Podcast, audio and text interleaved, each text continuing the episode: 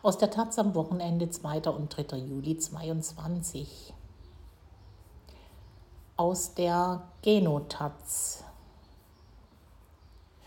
Überall selbstgewisse Ratlosigkeit.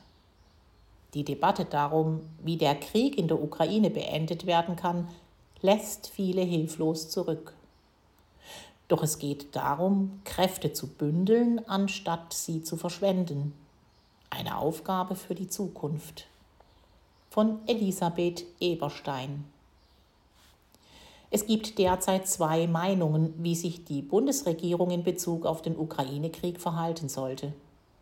Die einen halten die Lieferung von vielen und effektiven Waffen für unumgänglich, um die Ukraine in die Lage zu versetzen, sich gegen den russischen Aggressor zu behaupten.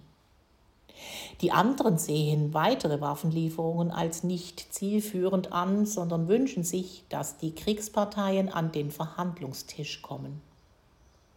Gegenseitig wirft man sich Egoismus, Mangel an Empathie oder Dummheit vor. Dass auch Menschen mit einer anderen Sichtweise wohlmeinende Motive haben könnten, wird schlicht geleugnet. Die Einschätzung der Person Putin wirkt dagegen auf beiden Seiten seltsam ähnlich. Er wird einerseits als komplett irrational angesehen, nämlich als durchgeknallt genug, den Dritten Weltkrieg samt Atomwaffeneinsatz anzuzetteln, sollte er zu sehr gereizt werden. Beziehungsweise als so größenwahnsinnig, dass er sogar NATO-Staaten eingreifen würde, um das Großrussische Reich wieder zu errichten. Obwohl die russische Armee ja nicht mal bis Kiew gekommen ist.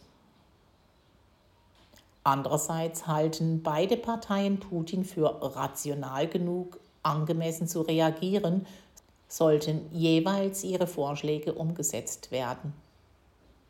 Wenn man nur ausreichend große Anstrengungen unternehme, werde Putin bereit sein zu verhandeln und die mit ihm geschlossenen Verträge würden den Frieden sichern, lautet eine Annahme. Oder die Ukraine wird in einer Weise militärisch aufgerüstet und unterstützt, dass Putin sich entweder zurückzieht oder vertrieben werden kann. Beides klingt nicht sehr realistisch. Was, wenn er tatsächlich verrückt ist?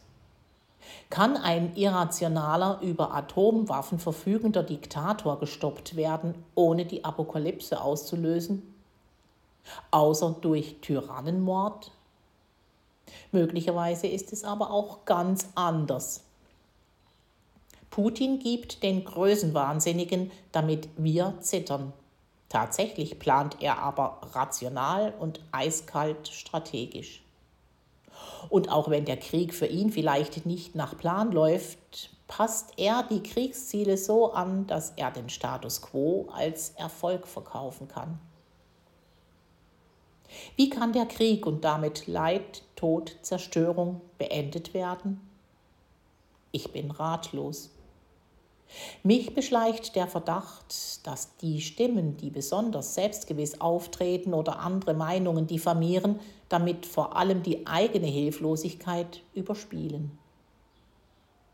Meine große Unsicherheit in dieser Lage führt dazu, endlich nicht nur Meinungen zu dem Thema hören zu wollen, sondern die Einschätzung von Experten, die mir sagen, wie es weitergehen kann. Aber ist das möglich? Gibt es jemanden, der voraussagen kann, was auf Entscheidungen, die der Westen trifft, folgen wird? Wird eine massive militärische Unterstützung der Ukraine ihr ermöglichen zu siegen? Oder verlängert das nur das Leid und später muss doch eine Verhandlungslösung gefunden werden? Mit dieser Unsicherheit leben wir derzeit.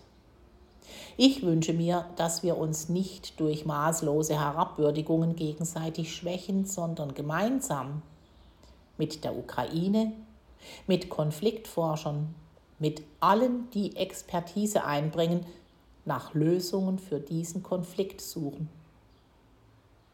Solidarität mit der Ukraine können wir nur üben, wenn wir auch miteinander respektvoll, und solidarisch umgehen.